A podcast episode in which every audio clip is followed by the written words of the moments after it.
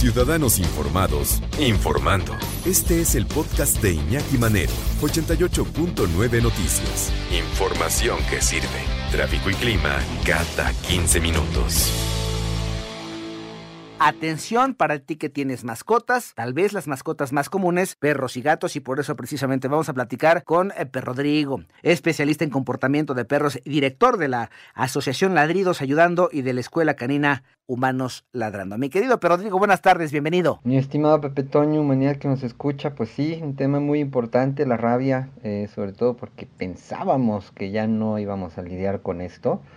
Eh, pues porque se había creído la erradicación del virus, pero oh sorpresa que hace apenas tan solo unos nueve meses supimos de dos casos, ¿no? De uno en Oaxaca de niños que fueron eh, mordidos por un murciélago y bueno, pues nos enteramos que estaban contagiados de rabia. Desafortunadamente los tratamientos ya nos han explicado, por lo menos aquí en la Ciudad de México, existen los tratamientos para ayudar a las personas que por algún motivo tengan rabia, pero no es para todos. Primero te tienen que valorar los médicos y ver justamente que se trate de eso para entonces sí aplicarte el tratamiento. Eh, pero Rodrigo, ¿qué pasa si no vacunamos a nuestros perros y gatos? Bueno, indudablemente existe el riesgo siempre, ¿no? Lo que pasa es que volviendo a esta cuestión que teníamos la idea loca de que estaba erradicado el virus, eh, digo, estaba comprobado hasta cierto punto, pero precisamente el otro caso que mencionaba yo era de una señora que fue mordida por su gato y de ahí vino pues todo un drama, ¿no? Eh, mira, yo creo que en principio habría que entender que estamos hablando de un virus que es transmitido incluso de humano a humano, porque pues, finalmente somos animales, pero pues su origen es zoonósico, es decir, lo, lo adquirimos de otros animales. Normalmente pensamos en el perro y el gato porque son nuestros animales de compañía, pero pues también podrías incluir un conejo o un hurón, que también suelen ser nuestros animalitos de compañía, y el murciélago. Claro, no es que haya murciélagos por todos lados, pero vale la pena mencionarlo. Donde yo vivo, por ejemplo, hay muchos murciélagos, ¿no? Entonces, este virus, pues, es, es este de alto riesgo, pues, ¿no? Eh, tanto para nuestros animalitos de compañía como para nosotros. Incluso vale la pena mencionar que ya habiendo eh, muerto el animalito que tiene el virus, este, todavía puede seguir contagiando eh, el cadáver hasta 24 horas después, o sea que no hay que tocarlo, suponiendo que tuviéramos ese lamentable caso, si no tenemos protección adecuada, ¿no? Entonces, habría yo creo que también que mencionar lo que son las fases eh, pues, del, del, del, virus como tal ya en el cuerpo de un ser vivo, pero no sé si ahorita te lo menciono o nos esperamos. No, quiero hacerte una pregunta, pero sí me interesa el tema. Antes de eso quiero hacerte una pregunta porque me parece que es muy importante para todas las personas que nos están escuchando.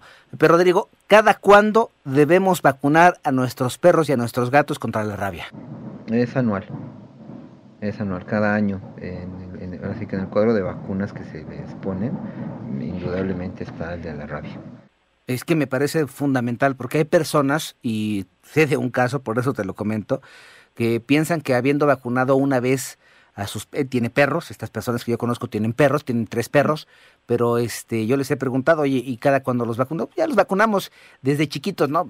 Es que espérame, la vacuna no es cuando están chiquitos, o sea, la vacuna tiene que ser constante, incluso a los animales que están registrados, bueno, yo lo sé porque tengo el carnet de mi perro y ahí van registrándote, incluso cuando llegan las brigadas de salud, te dejan un papelito con el que puedes comprobar que tienes o que le pusiste la vacuna a tu perro. Por eso te preguntaba eh, la frecuencia con la que tenemos que vacunar a nuestros animales, sobre todo eh, previo a la temporada de calor, ¿no, pero Rodrigo? Sí, sí, pero bueno, indudablemente respetar la anualidad que viene ahí en nuestra carnet, ¿no? O sea, no podemos, por ejemplo, imagínate en mi caso, yo tengo un albergue y aquí obviamente es mayor la posibilidad de un contagio porque pues de repente nos llega un perro nuevo pero aún en una situación común, es decir, si tienes tu animalito de compañía, este, pues, hay que vacunarlo anualmente.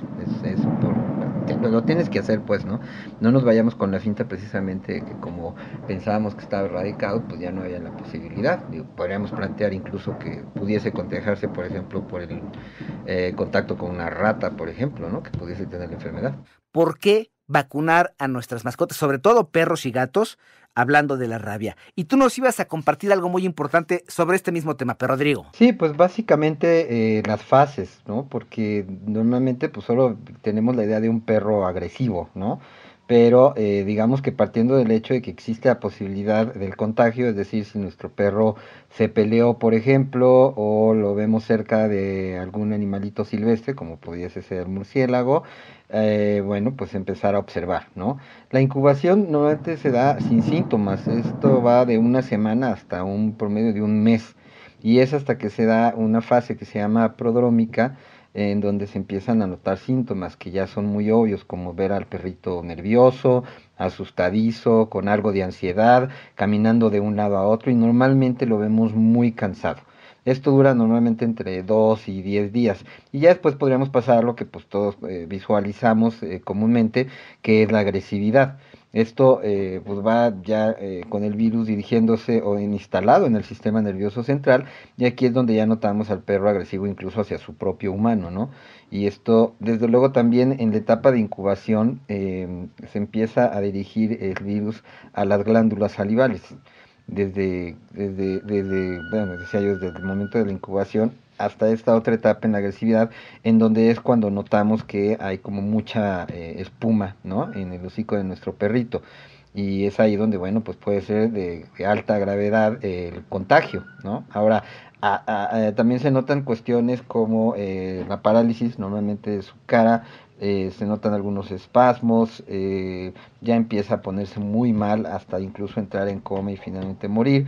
Eh, también se puede notar la hidrofobia, que es también algo que sobresale ya que el humano está contagiado, no es decir, el temor al agua, o la fotofobia, que es el miedo a la luz. Eh, entonces, bueno, pues estas son ya como las características como muy notorias y aquí me gustaría mencionar también algo dentro de lo mismo que cabe recalcar es de alto riesgo, eh, porque el perro puede, por ejemplo, dejar de ladrar por la misma parálisis que había yo mencionado anteriormente y esto se puede confundir y entonces no relacionarlo con lo que es ya el proceso de la rabia en su eh, fase este, grave. Entonces, eh, pues estar muy pendiente de todo esto porque en el momento en que este, estamos contagiados, eh, bueno, pues también lamentablemente puede terminar en fallecimiento. Oye, perro, digo, precisamente a eso iba. Si nuestra mascota, si nuestro perrito, si nuestro gato de alguna manera se contagió con rabia, ¿Es una sentencia de muerte para ellos? Depende, digamos, y aquí también lo recalco, eh, como en el ser humano, pues depende, por eso estaba yo platicando todas estas características de cuando se note este, que el animal pudiese estar enfermo, porque sí se puede hacer un tratamiento en el que se le pueda ayudar, pero pues eso depende de hasta dónde se haya extendido el virus. Por ejemplo, si en el humano eh, fuiste mordido, vamos a plantear en un pie, pues tarda en llegar al cerebro, ¿no? Pero si en el caso, por ejemplo, de los niños de Oaxaca, eh, el murciélago los haya podido morder, no sé exactamente dónde fue, eh, pero estoy tratando de dirigirme a la idea de que mientras más cercana la herida sea hacia el cerebro, mayor posibilidad hay de que esto este, sea difícilmente controlable y tratable. Híjole, si es que de verdad ya cuando pasan este tipo de cosas es, es bien complicado, pero además es, es eh, doloroso para ellos, para los propios animales.